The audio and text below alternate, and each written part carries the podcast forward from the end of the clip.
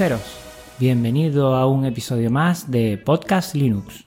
Mi nombre es Juan Febles y este es mi proyecto más personal con el que quiero acercar el mundo de GNU Linux a los usuarios domésticos de sistemas operativos de escritorio.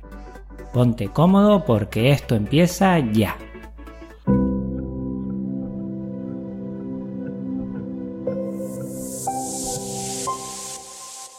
En el núcleo kernel te hablaré de las distros madres, fundamental para entender el universo de GNU Linux. En el gestor de paquetes daremos paso a OBS Studio, un programa multiplataforma de software libre para la grabación de vídeo y streaming en vivo. El invitado en la comunidad Linux es Yoyo Fernández, bloguero, podcaster y youtuber linuxero. Por último, le daré un repaso a los mensajes que he recibido en esta quincena. Comenzamos.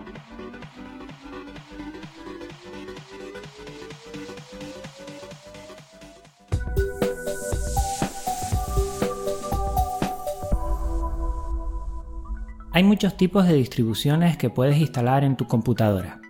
¿Cuál es la mejor? La que te cubre tus necesidades. Las hay más robustas, más livianas, más estables, más completas y más específicas. Recordarte que una distribución Linux coloquialmente llamada distro, es un conjunto de software basado en el núcleo Linux que incluye determinados paquetes de software para satisfacer las necesidades de un grupo específico de usuarios, dando así origen a ediciones domésticas, empresariales o de servidores. En pocas Linux nos centramos en las domésticas de escritorio, para que las conozcas como una opción más a tu ordenador, además de los sistemas Windows o MacOS. Por lo general están compuestas total o mayoritariamente de software libre, aunque a menudo incorporan aplicaciones o controladores propietarios. Para empezar, si no eres un experto, yo tampoco lo soy, te propondría Linux Mint o Manjaro. Son distribuciones muy completas y equilibradas, pero estas son derivadas de otras que nacieron antes y son independientes, es decir, han sido elaboradas desde su inicio por la misma comunidad sin depender de terceros a la hora de organizar los paquetes que la conforman.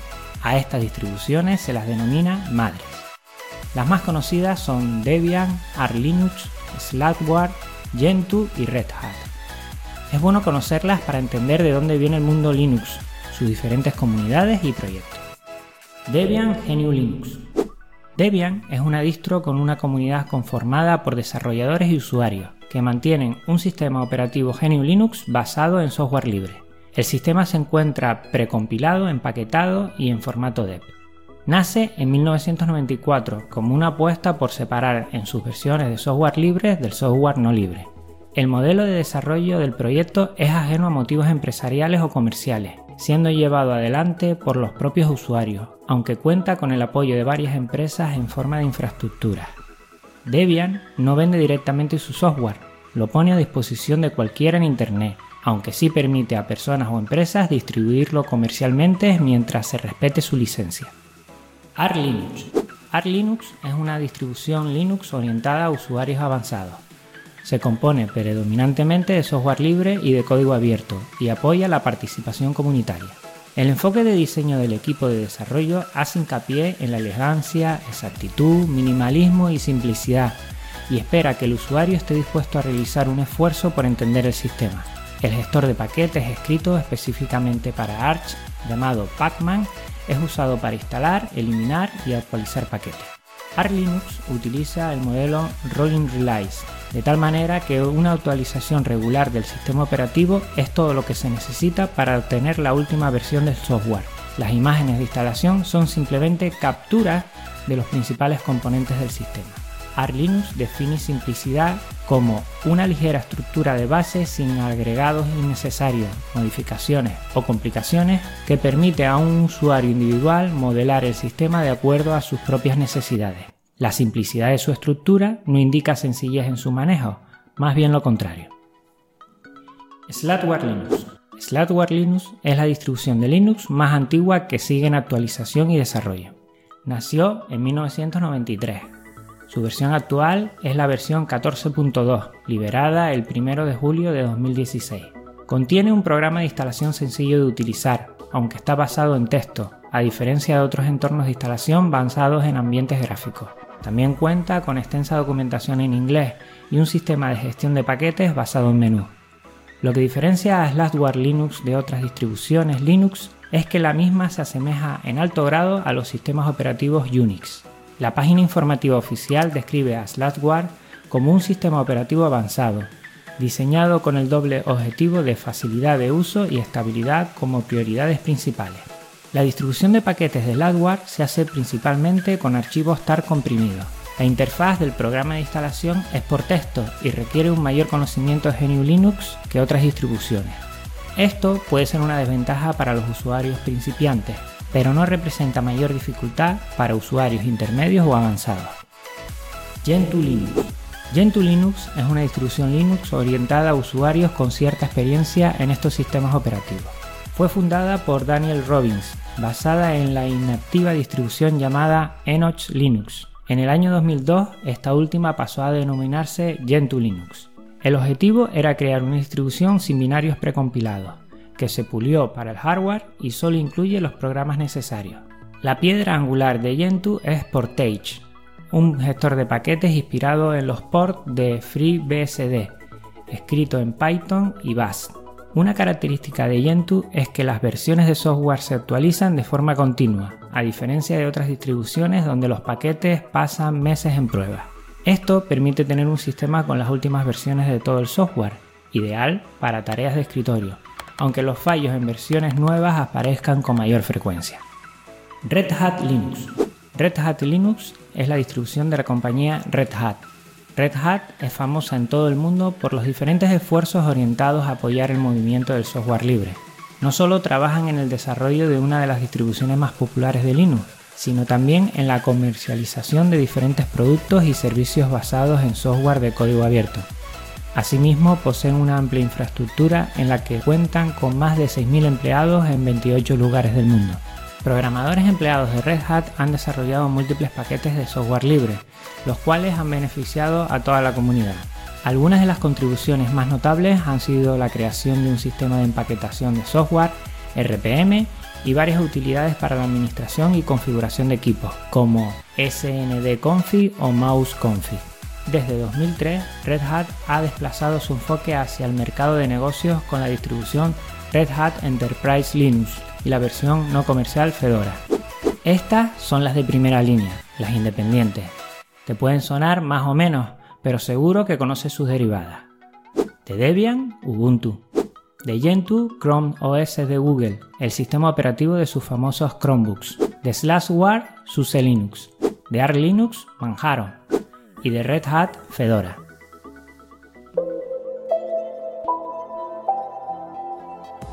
Open Broadcaster Software, OBS, es un programa multiplataforma de software libre y código abierto para la grabación de vídeo y streaming en vivo.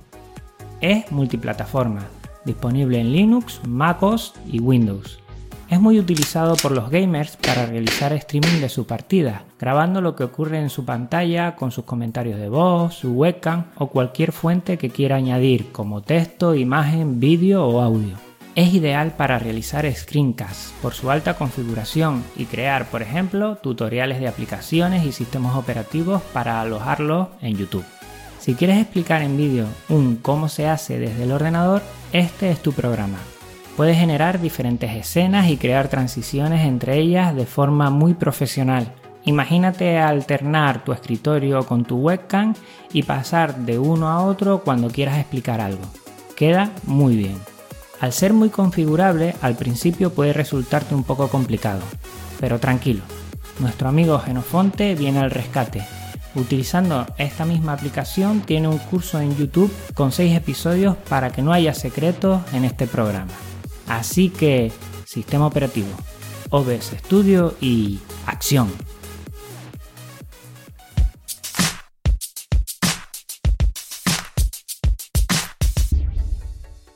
Damos la bienvenida a Yoyo Fernández a nuestra sección Comunidad Linux.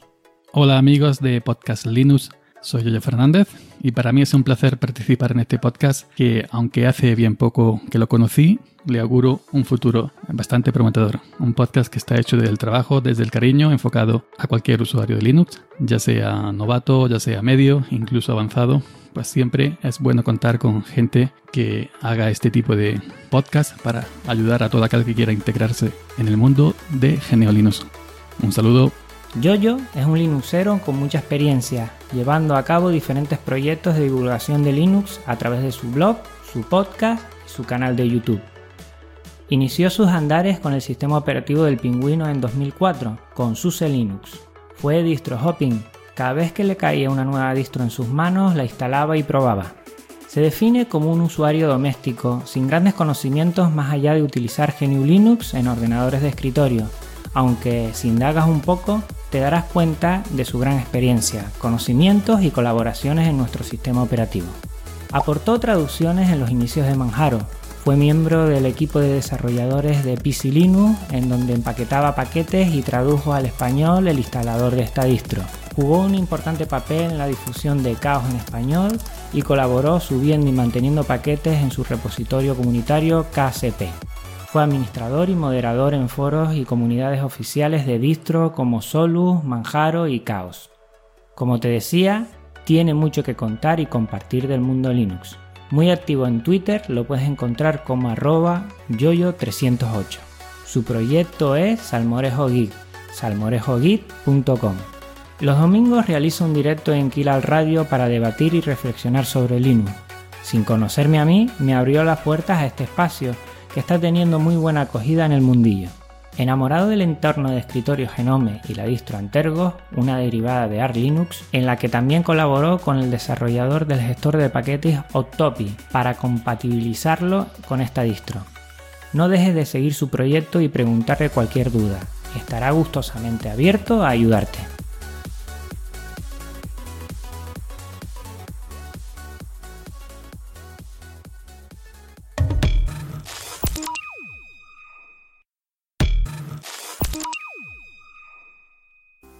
Vuelvo a mantener una comunicación muy rica e interesante con muchos Linuxeros. Una forma de estar en contacto con muchos de ellos es a través de varios grupos de Telegram de habla hispana como Linuxeros, DebianES, Manjaro Linux en español o grupo Geniu Linux del que ya te hablé en el primer episodio. Cualquier duda te la solventan al momento y de vez en cuando salen temas interesantes para opinar y debatir sobre el mundo GNU Linux. Animo a todos a instalar esta aplicación en los PCs y terminales móviles. Se ha vuelto una gran red social de geeks. Te dejo en las notas del programa todos los enlaces. En Twitter, Pedro María Sánchez, arroba el que nos comenta. No estaba muerto, estaba de parranda o cómo hacer de tu PC un renacido gracias a Linux con arroba podcastlinux y arroba juanfeble. Salmorejo Git, arroba nos comenta. A escuchar. Oscar Tomico, arroba Oscar TM arroba podcastlinux, con ganas de descargarlo ya. RRM, arroba Ritwichi, muy importante Podcast Linux, diferencia entre software libre y código abierto. Esto hace referencia a que tenemos que tener bien claro diferenciar uno de otro. Gracias. Álvaro Noda, arroba Dioxcorp, dice arroba podcast Linux, te recomiendo que te pases por mis canales de YouTube o iVoox. La verdad que me he pasado y los veo muy interesantes, gracias Álvaro. Aquí hay uno más para divulgar en Linux y eso es muy importante. Robert Colgado, arroba Robert Colgado, eh, gracias por el podcast. Aquí tienes un oyente más, jejeje. Pues gracias a ti por escucharme, Robert. En iVoox, un anónimo nos cuenta, Saludos. Desde mi humilde opinión, el número uno en distros livianas pero potenciadas por la adición de utilidades es Peppermint 7, una derivada de Ubuntu 6.04 con el entorno LXDE, gestor de ventanas XFCE, con un agregado en la barra y un menú del mismo. Nemo como gestor de archivos y Min Update como centro de actualización GTK a full y transparencias a gusto. Vamos, una mezcla de alta combustión. Soy muy de Min Cinnamon, pero si tuviese que instalar otra distro o destinarla a una máquina con bajos recursos, no dudaría en elegirla. Gracias Anónimo, le he echado una visual a Peppermint, lo he instalado en mi netbook más antiguo y va como una bala. La verdad es que de todas las que había mencionado anteriormente, me quedo con esta distro para ponerla en un antiguo PC. Otro anónimo nos cuenta, por favor, no vuelvas a cantar que das pena. Pues sí, doy un poco de pena, la verdad. Pero bueno, era por darle un toque de humor al principio. Yoyo Fernández nos cuenta, muy bueno como siempre y buena producción. Pues Yoyo, muchas gracias, la verdad que para mí es un honor que tú me lo comentes así y te fijes en la producción, que ya que también tú eres un podcaster, pues le echarás bastante escucha en ese sentido. Muchas gracias, Yoyo.